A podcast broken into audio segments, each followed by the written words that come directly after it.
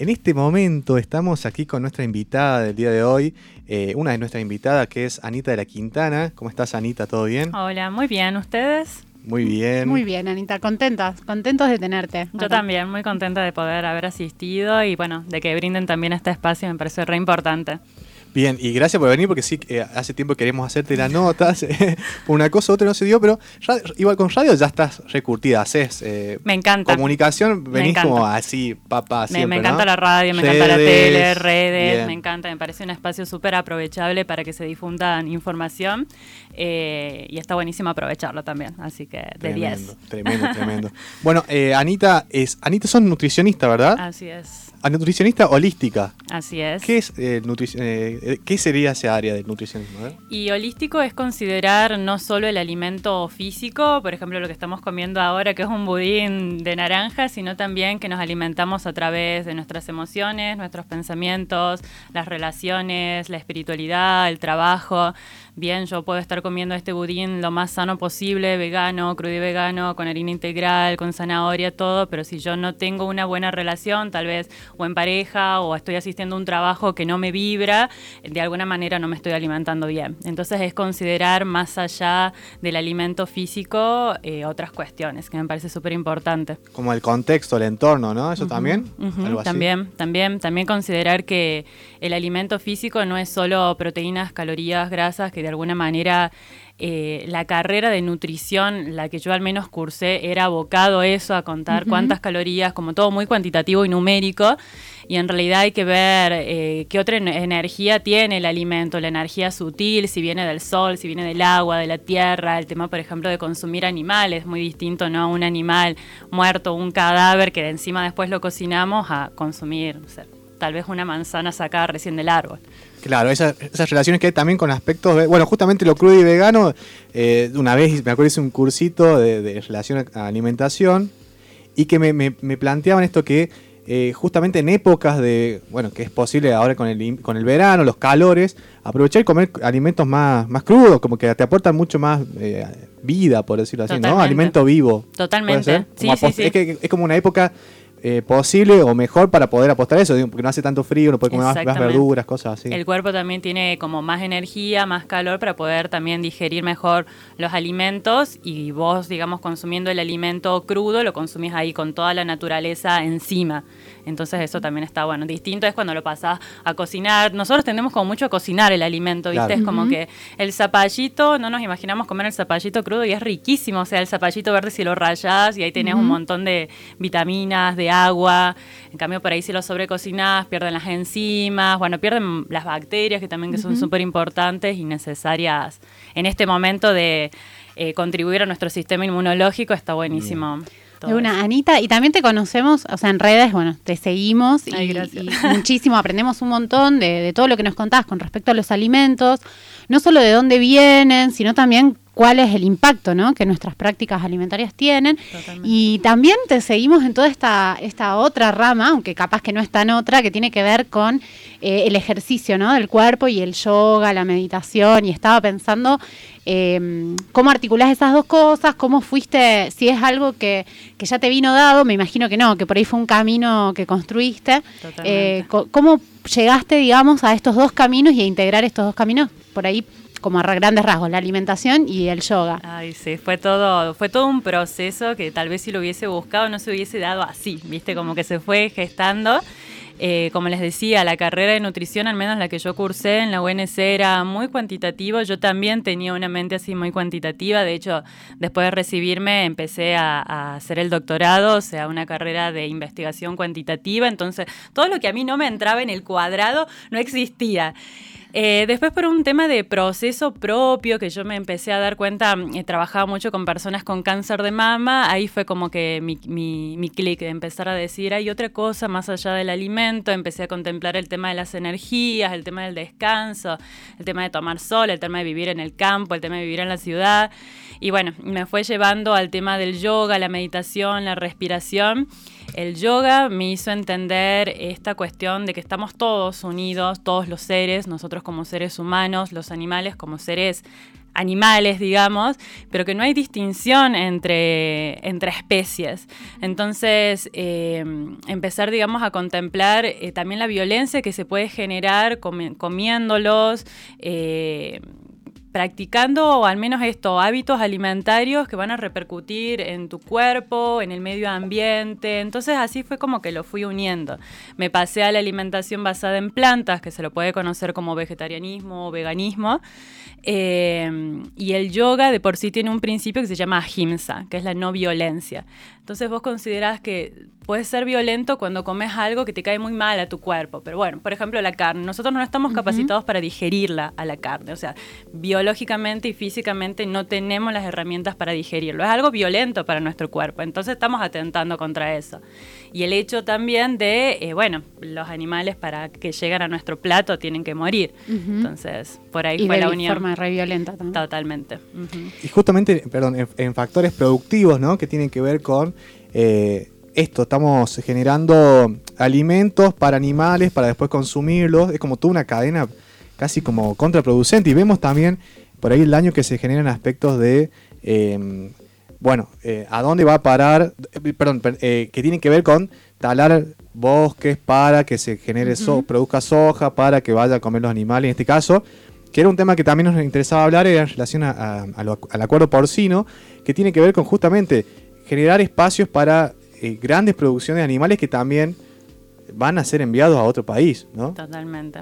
Ay, sí, ese es un tema súper interesante de difundir, de publicar. El año pasado, cuando salió todo este tema del acuerdo y fue como un poco masivo la información, eh, acá en Catamarca, eh, bueno, yo lo empecé a difundir en mis redes y me daba cuenta que nadie tenía idea de lo que estaba sucediendo cuando Catamarca, o sea, nuestra provincia es un posible territorio para que coloquen estas megafábricas, ¿no? Entonces, como dice Lucas, o sea, es eh, producir a grandes escalas cerdos, en este caso lo que se trata, pero no solo es producir a los cerdos, también tenés que mantenerlos, o sea, le tenés que alimentar, le tenés que dar agua, entonces, y eso implica deforestar un montón de terrenos, un montón de selvas, bosques, lo que sea, sacar gente también, tal vez que viva en, esas, en esos terrenos, y bueno, por ahí eso uno no, no lo llega a dimensionar.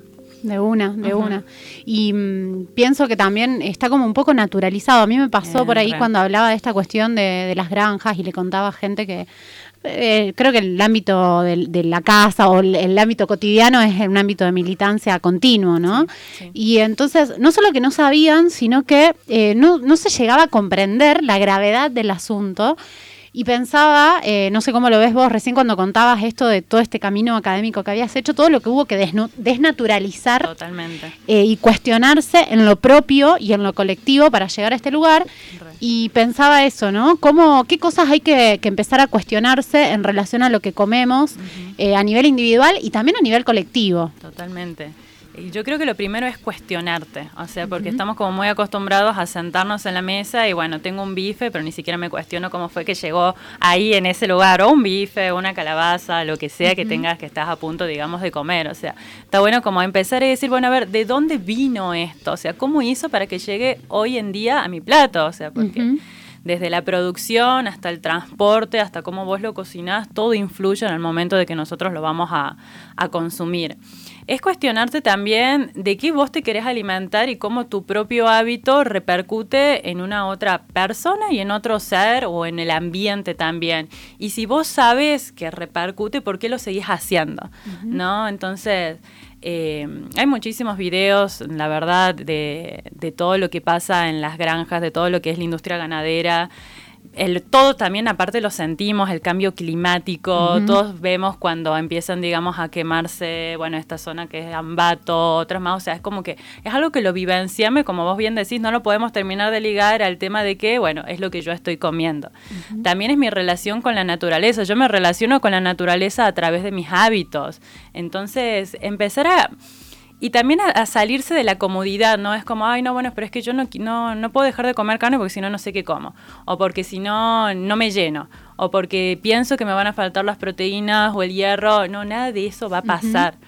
A mí me encanta utilizar a veces como la lógica. Por ejemplo, ahí me dicen, bueno, si yo no como carne, ¿cómo, ¿de dónde sacas la proteína o de dónde sacas el hierro? Y vos pones a pensarte, bueno, a ver, la vaca no es un animal carnívoro, es un animal Herbívoro. Herbívoro, claro. Entonces, ¿Qué come la vaca? ¿Qué come la vaca? come pasto, vive pastando, se alimenta de las propias bacterias también de la tierra. En la tierra están los minerales, el hierro, el calcio. Entonces. Tal cual, es uno de los últimos. Pienso ahora que lo decís, es completamente lógico. Uno de los últimos eslabones de la cadena alimenticia. Exacto. Comemos a veces los últimos eslabones. Entonces, toda la energía que se perdió desde los nutrientes primarios, ¿no? Desde los productores primarios que, que transforman la energía del sol, digamos. No, nosotros comemos el tercer o el cuarto escalón. Tiene que haber intermediarios. Y eh, esto en el mejor de los casos que comas una vaca que hayas cazado en la montaña, ¿no? De que es lo que no es lo que no pasa, digamos, son todas vacas industrializadas, unas al lado de otras, en este caso el acuerdo porcino, un chancho al lado de otro, criado genéticamente, lleno de antibióticos, eh, todos hacinados, o sea, con comida transgénica, porque el maíz y la soja que le dan es transgénico, o sea, es veneno. Y, vos decís, bueno, ¿qué me, ¿qué me llega de todo eso? O sea, ¿en dónde hay hierro? ¿En dónde hay vitamina B12? No hay. Tal cual. Tal cual, tal Claro, y eso también digo, como de alguna forma viene a ser un laboratorio estos países, los países, justamente voy a decir, no solo daña personas, sino también daña territorios, ¿no? Justamente tienen que ver cómo implementarse en estos lugares para eh, experimentar, vamos a experimentar qué pasa en, países del sur, poder eh, generar, bueno, granjas masivas para, bueno, para que nosotros en, otros países podamos eh, alimentarnos porque tenemos carencia de estos alimentos. Pero bueno, hermano, o sea, tenemos, podemos producir, de hecho se produce muchos granos en este país, que van también a exportarse en gran medida. ¿Cómo uno se puede, digo, eh, parece que el tema, yo entiendo ahora con, todas estas cuestiones de, de, en relación a estos acuerdos, tiene que ver con la relación de las divisas, ¿no? Como dólares, dólares. Necesitamos dólares. ¿Qué hacemos con los dólares? Pero que también es una, es una falsa promesa, porque, digamos, a ver, ¿por qué China, eh, China entre lo que fue el 2018 y 2019, perdió el mayor stock de cerdos por una gripe porcina? Por la forma, digamos, de producir, que es el hacinamiento, generó, digamos, esta cuestión de la gripe, que, si bien esta gripe porcina no se transmite al, al, humano, pero entre chanchos, digamos, se fue transmitiendo. Entonces, ¿qué decidieron ellos? Como matarlos a todos, matar a chanchos que están enfermos, matar a chanchos que están sanos, y bueno, mm. decidieron ahí como hacer un acuerdo con Argentina. Pero termina siendo una falsa promesa, porque ya hay mega granjas, ya hubo proyectos de esta magnitud en donde te dicen, bueno, vamos a saldar la deuda en dólares, vamos a tener, eh, abrir puestos de trabajo. En lo que fue, por ejemplo, mm, hace unos años en Copiapó, en Chile, ya hay una mega granja de cerdos y lo único que dejó fue contaminación ambiental, la gente que trabaja ahí con problemas psicológicos, con problemas, digamos, neurológicos. Entonces ya hay antecedentes. Nosotros acá en Argentina tenemos el antecedente de la soja, cuando pusieron la soja, que también era la promesa de millones puestos de trabajo, la deuda saldada, todo. Y ves los proyectos, los informes de la FAO, eh, la desnutrición nunca se fue la pobreza sigue creciendo. Claro, estamos con un más de la mitad de la población de nuestro país viviendo por debajo de la línea de pobreza, digamos niños, un, gran porcentaje de niños que crecen malnutridos, digamos, y vamos a ponernos a producir chanchos para los chinos. O sea, es, es como loco pensar eso para recibir dólares. Y encima, así como tal cual vos lo pusiste, en la provincia donde también ya están instalados es en Chaco. ¿Viste? Capitanich que firmó, digamos. Y Chaco es una de las provincias, que creo que es la primera eh, más pobre, digamos, acá en Argentina, la que también más desnutrición tiene. Y en vez de pensar en producir comida para los chanchos, para exportarlos en Argentina, ¿por qué no se piensan en reducir la malnutrición infantil que hay ahí? Tal cual, tal cual. Y recuperar un poco, como pienso también, otra de las cosas que hablamos mucho en este programa, en los distintos como proyectos extractivos, porque es un proyecto extractivo, eh, no es productivo, es un proyecto extractivo, viene a extraer nuestros recursos naturales y a llevarse la carne. Totalmente. Agua, aire, alimentos, ¿no? Eh, lo ¿Qué es lo que pasa cuando viene un paquete tecnológico de afuera ¿no? A imponerse por sobre los saberes locales y en vez de recuperar, por ejemplo, pienso Chaco, pienso el monte chaqueño, todos los alimentos que nos da el monte, ¿no? Y que están completamente desconocidos por obviamente por la industria y a veces pienso menos mal, porque, pero digo, en vez de, fortalecer esa producción local, de saberes locales, viene esta idea de, este paquete tecnológico completamente impuesto eh, a imponerse en nuestros territorios. Sí, y que también te lo venden así, viste, como la oportunidad para eh, los puestos de trabajo, entonces como que de bueno, dice, bueno, nadie se cuestione, ¿qué tiene que vengan a poner una fábrica de cerdos? O sea, es como que dicen, bueno, o sea, Buenísimo. nos van a ayudar a mejorar como país Argentina va a aparecer como uno de los primeros países exportadores y no te das cuenta. Por suerte, digamos, eh, hubo un cambio ya hace unos años que se viene gestando esta cuestión de la onda verde, de, empezar a tener como más conciencia de nuestros recursos, valorar, digamos, el tema de la tierra, de las vegetales, de las formas de producir. De hecho, estaba buscando acá, hay eh, un acuerdo basado en plantas también, que es como que viene a, contraponer en relación a estos acuerdos, ¿no? Poder como una forma de equilibrar estos aspectos que, bueno, esto nos pasa muchas veces, quizás los que no consumimos eh, animales, decir, bueno, ¿podemos eh, obligar o generar que todas las personas coman plantas? Bueno, no, quizás no, pero poder eh, que los alimentos en plantas, por lo menos evidenciar que sean que no tengan agrotóxicos, que sean alimentos de buena calidad. Y de ahí, bueno, generar mejores calidades y fortalecer espacios regionales me parece más en zonas qué sé yo, productivas, que no tengan que traer los alimentos de, otras provincias, de Entre Ríos, de otros lados, sino que en zonas productivas como más locales se puedan generar espacios de, bueno, a la agroecología, ¿no? También. Sí, también pensaba eh, la producción, digamos, de, alimentos que son de acá, digamos, que hace mil, porque eh, esta cuestión de la carne, vos decís, pero ni siquiera se está planteando como especies locales. O sea, yo digo, hay tantas trabas, no sé, digo, más allá de que uno puede estar en desacuerdo. Pero digo, no están planteando producir, producir, perdón, llamas, digamos, no están trayendo chanchos, digamos. Ya es como el sumum de toda la, incoherencia. Sí. Es no respetar también las estaciones del año, ¿no? Eh, bueno, el otro día a modo así como de, anécdota chistosa, eh, empecé a comer mucho brócoli, ya cuando se, se, estaba terminando la época de brócoli, ¿viste? y yo es como que siempre apuesto por la alimentación que te dan las estaciones y saber que, bueno, el brócoli no está todo el año, está en la época del invierno, que es cuando lo necesitamos. Y bueno, ya estamos en primavera, se va a ir, yo también lo voy a tener que dejar ir, pero también uno tiene que acostumbrarse, no sé si acostumbrarse, sino como a saber que la naturaleza te da lo que vos necesitas en la época, no hay necesidad de traer otras cosas, digamos. Sobre la, mira que, que, este, que decís, me lleva, porque recién estaba pensando en que otra, otra Anita de la Quintana que nos, que en redes nos comparte, es la de la astróloga, la de la astrología. Y justamente hablaban, hablando de los ciclos, ¿no? Y de las estaciones. Eh, ¿cómo, ¿Cómo ves la cuestión astrológica? Hoy, por ejemplo, otra, otra anécdota. Ay, quería tirarle por ahí. Ah, yo te, este momento quiero preguntar, te quiero preguntar. ¿Sol, sí, sí, sí, Sol en Libra, ascendente Aries. No, escucha. Ay, me encanta. Yo también soy ascendente en Aries. La sincronicidad. Mirá. Yo eh, también soy ascendente en Aries. ¡Vamos! Ah, ¿En serio? ¿Qué, va, ¿Qué viene ahí, Aries? ¿Cómo Acá hay un equipo de fuego, entonces. puro fuego. Tremendo. Fuegos, Fuegos.app. Ah. Em, que, leía, por ejemplo, una cosa, el calendario dinámico de hoy, ah. biodinámico de hoy, decía que no había que hacer nada en la huerta entre las 9 y las 18. Y yo pensaba, estamos votando entre las 9 y las 18.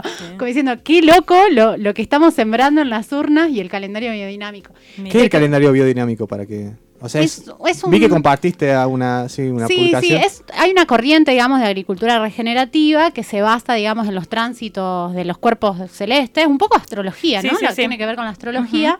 Entonces va marcando cómo estos cuerpos celestes, como estos cuerpos celestes, digamos, los planetas, la posición de la luna, influye en el crecimiento de las plantas y Perfecto. claro, tiene hay una asociación de biodinámica argentina que larga todos los años un calendario. Entonces vos, yo voy y digo, ¿qué, ¿qué puedo hacer hoy en la huerta? Y son unos capos porque tenés, ni siquiera te dicen, hoy es día de... No, tenés una hojita. Vos ya sabés que hay que sembrar cosas de hoja, ¿no? Tiene una zanahoria, raíces, mortal. Entonces yo voy directo a ese calendario y me dice, hoy entre las 6 de la tarde y las 18 y la mañana a las 9 de la mañana es un día perfecto, un momento perfecto para sembrar zanahoria. Con horario y todo, buenísimo. Con horario y todo. Sí, y aparte te dice los tránsitos que hay, te marca cuando es la luna llena, cuando es la luna nueva. creciente, Tal cual. que reinfluye un montón. Sí, eso te quería preguntar. ¿Cómo influyen los ciclos, digamos, no solo lunares, sino los ciclos astrológicos en general eh, en, nuestra vida, en nuestro cuerpo y también en esta, en esta cuestión, ¿cómo lo estás viendo vos también a nivel planetario? Claro, yo lo veo como la energía disponible que, se, que presenta, digamos, el tránsito de un planeta o el tránsito de dónde está el sol o de la luna. Yo, por ejemplo, es como que soy muy lunar, me encanta. Y me guío muchísimo y aprendí también a manejar la astrología a mi favor, porque es la energía disponible. Entonces vos ya sabes que si vos querés que te crezca una zanahoria o querés que te crezca el pelo, bueno, luna creciente, tenés que hacerlo, ¿viste? Te querés cortar el pelo en luna creciente para que te crezca rápido. Entonces, más o menos con estos saberes que son completamente ancestrales, la astrología, o sea, se creó el mundo y eh, ya estaba la astrología ahí, o sea, es como algo súper originario. es la energía disponible, em, me parece que, que es una súper herramienta de autoconocimiento, el conocer nuestra carta natal, a mí me encanta y me parece que es un mapa que te va como llevando a ámbitos que que antes capaz que vos lo veías como malo, entre comillas, y después te das cuenta y dices, ay, sí, pero es que soy ascendente Aries, entonces, bueno, sí, tiendo la verdad que ser bastante fuego, impulsivo, a responder a esto, de salir, ¿viste? A esto también de, de, emprender, entonces, eh, como que te vas conociendo y la verdad que me gusta mucho. Bueno, todo esto que venimos hablando de los cambios que se fueron gestando, justo fue cuando entró Urano, que es el planeta de los cambios, en Tauro, que es un signo de la naturaleza, que es un signo de tierra, entonces como que Urano en Tauro nos viene a decir, ya no va más esta forma de producción, esta forma de alimentarse que tenemos todos. Y ahí fue cuando eh, realmente tuvo mucho peso, hace dos, tres años atrás, el veganismo, el vegetarianismo, empezar el tema de la agroecología, o sea... Eh, parece que influyó bastante. El tema también, eh, Tauro representa nuestro cuerpo. Un grano en Tauro justo fue cuando estaba toda esta cuestión de, del aborto, entonces como que viene bastante a marcar varias cosas. Qué bueno, qué interesante. Bueno, interesante, aparte, o sea, tenemos, hay preguntas que queremos hacerte, pero miles de preguntas. Te invitamos a que puedas venir en el próximo programa para seguir charlando de estos temas porque nos parece súper interesante. También, de, alguna forma, también hablar estos aspectos de, bueno, la militancia en relación al, activismo que hay en, cuanto al veganismo. Eso también nos interesa por ahí eh, hablar o preguntarte. Pero bueno, tenemos eh, eh, continuar porque está nuestra artista también aquí presente que seguramente quiere eh, entrar al estudio. Ya vemos ahí que está, eh, quiere entrar. O yo lo noto así, no se lo siento así. te agradecemos mucho, Anita, por este momento. Clarísimo todo lo que nos has dicho. Y bueno, seguramente yo estoy seguro que la gente que nos estuvo escuchando, las personas que nos estuvieron escuchando, eh, sacaron muchas cosas, en data importante que nos pueden enviar mensajes, nos pueden consultar para que quizás le podemos enviar a Anita y nos pueda eh, también hacer algunas devoluciones. Nos pueden escribir al 3834 94 23 13, nos mandan un mensaje ahí o entran a la página de Acuerdo Ambiental y ahí les sale también eh, las vías de comunicación. Te agradecemos mucho, Anita. Gracias, me encantó, me encantó este espacio. Gracias a ustedes también por generar, digamos, estos, estos espacios para comunicar, me parecen súper importantes. Así que gracias a ustedes. Un abrazo grande y nos vamos escuchando un tema musical y, ya volvemos con Acuerdo Ambiental. Put your